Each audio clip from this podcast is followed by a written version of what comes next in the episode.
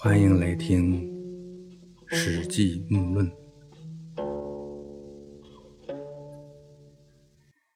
前面谈到，在韩信的部队打败项羽后，灌婴的部队追击击败到乌江边上，杀了项羽。他手下的五个人都因为抢到项羽的尸首，被封了侯。灌婴呢，降服了项羽的左右司马各一人，士兵一万两千人，全部俘获了楚军的将领和官吏。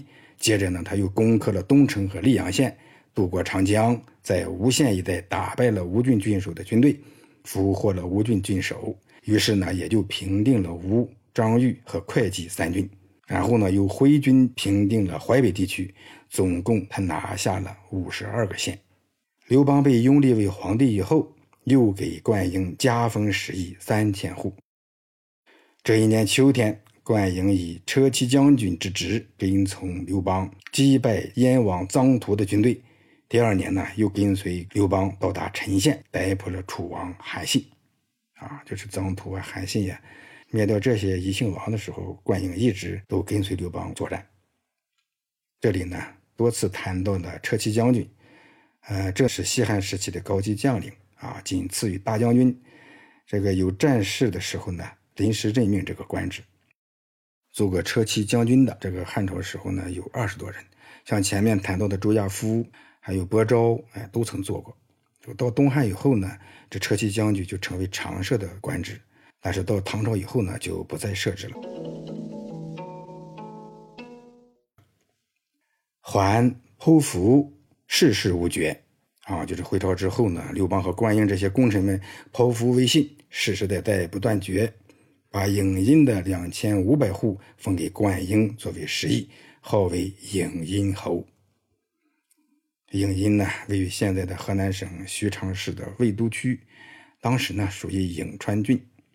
此后呢，灌婴又作为车骑将军，随从刘邦到了代地去讨伐谋反的韩王信。到马邑的时候呢，奉刘邦之命，率军降服了楼烦以北的六个县，斩了代国的左丞相，在武泉以北击败了匈奴骑兵，又跟随刘邦在晋阳一带袭击属于韩王信的匈奴骑兵。手下将士斩杀匈奴白提部族的将领一人，奉刘邦之命，率领燕、赵、齐、梁、楚等国的车骑部队，在沙石打败了匈奴的骑兵。这个沙石呢，在山西的宁武县境内。到了平城的时候，被匈奴大军团团的围住，跟随刘邦回到了东环。这也就是刘邦在白登之围之前呢。这灌婴一直跟着他，他还率领燕赵齐梁楚的车骑部队在沙石打了个胜仗，这才导致呢刘邦冒进进攻匈奴，被围困在白登山。后来呢，他又跟随着刘邦回军到了东原。在跟随刘邦攻打陈豨的时候呢，灌婴奉刘邦之命，单独在曲逆一带攻击陈豨丞相侯昶的军队，大败敌军。手下最后杀死了侯昶和特将五人，降服了曲逆、卢奴、上曲阳、安国、安平等地，攻克了东原。秦部造反的时候，灌婴以车骑将军之职，率军先行出兵，在象县大败秦部的别将的军队，斩杀副将和卢凡将共三人。这个卢凡将呢，是当时的一种将领的名称。啊，卢凡将呢，主要是统领精于骑马射箭的部队，就相当于现在的骑兵连呢、炮兵部队啊这些啊。当时骑马射箭就是非常先进了。又进军打败秦部上柱国的军队和大司马的军队，又进攻击破秦部别将肥猪的军队。关婴呢，亲手活捉左司马一人，手下士卒斩杀敌军的小将十人。追击敌军的败军残兵，一直到淮河沿岸。刘邦给灌婴增加食邑两千五百户。秦部已经被打败，刘邦还朝，平定灌婴十邑影音共五千户，啊，撤销以前所封的十邑。在历次大战中，灌婴总计跟随刘邦俘获两千石的官吏两人，自己率部击破敌军十六次。降服城池四十六座，平定了一个诸侯国，两个郡，共五十二个县，俘获将军二人，柱国、相国各一人，两千石的官吏十人。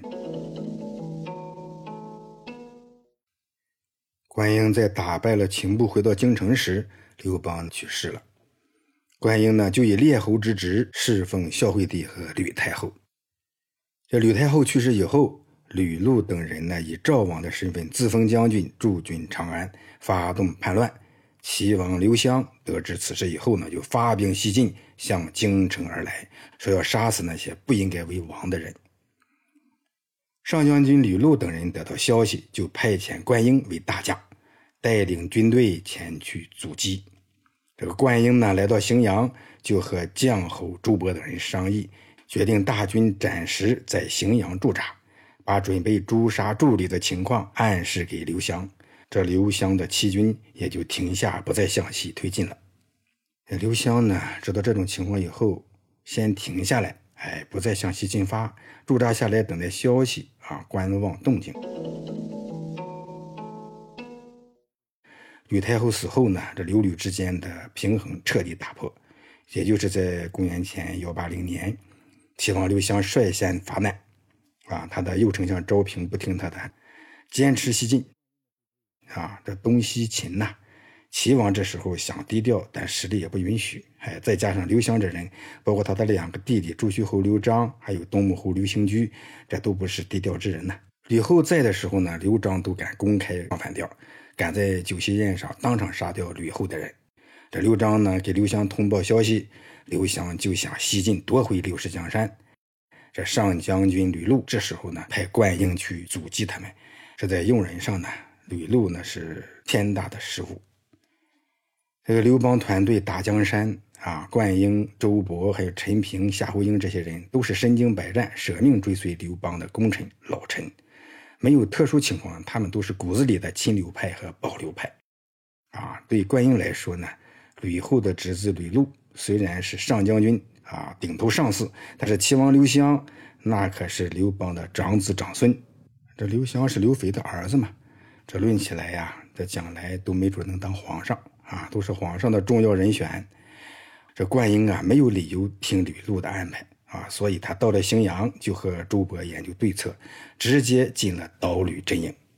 等到将侯周勃等人诛灭了诸吕以后，齐王刘襄收兵回到封地，这灌婴呢也收兵从荥阳回到京城，然后呢和周勃、陈平共同拥立代王刘恒做了皇帝。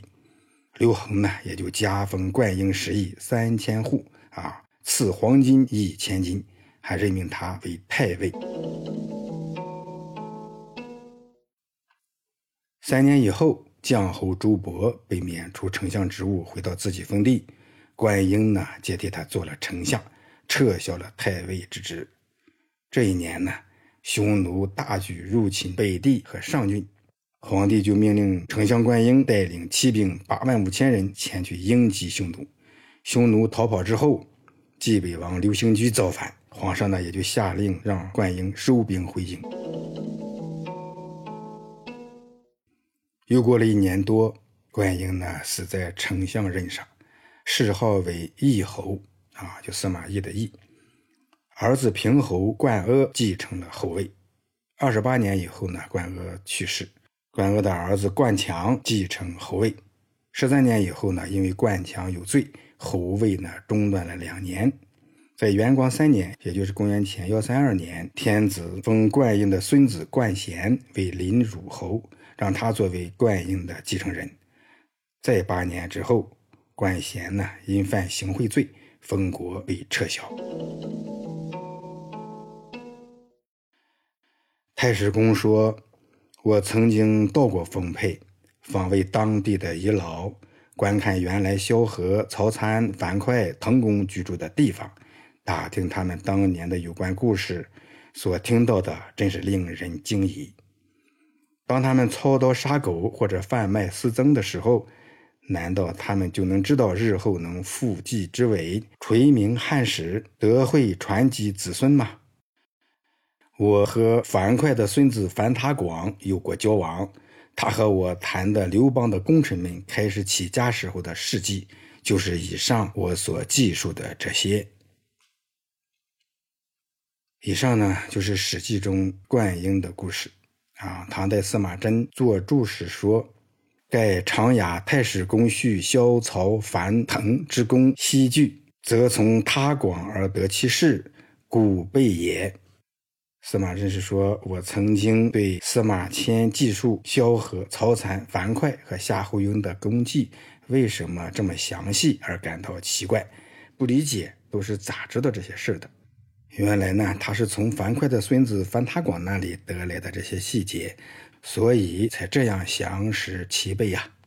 这是司马真呢在读《史记》作注的时候的一些想法啊。现在呢，我们也应该能够理解司马迁记述这些人的时候，特别是那些十分隐秘的事情、十分私密的事情，没有几个人知道啊。你像刘邦从车上踹下两个孩子，像这些事呢，当时在场也就是三四个人。但是呢，他的后人们肯定会听老人讲，樊哙的孙子樊塔广把这些事情呢都给司马迁讲过，所以呢，司马迁呢才写的这样详实啊详细。在跟随刘邦起事创业啊，有那么多文臣武将，其实呀，只有灌婴、夏侯婴没有受到打击啊，陈平好像也没有受到打击啊，他们都是四朝不倒。这个历史上啊，总有这样一些人，可以称得上是不倒翁。深入了解他们的人生故事，哎，分析其处世之道，横向比较和这几个人同时期的周勃、陈平等这些人的不同性格，他们的人生结局是那么的不同啊。结合我们自身的优势和不足，应该呢从中得到很多的启发。至此呢，《樊梨藤冠列传》的全部内容都谈完了。下一次呢，我们开始谈《张丞相列传》第三十六，了解张苍、周昌、任敖、沈图家等人的一些故事。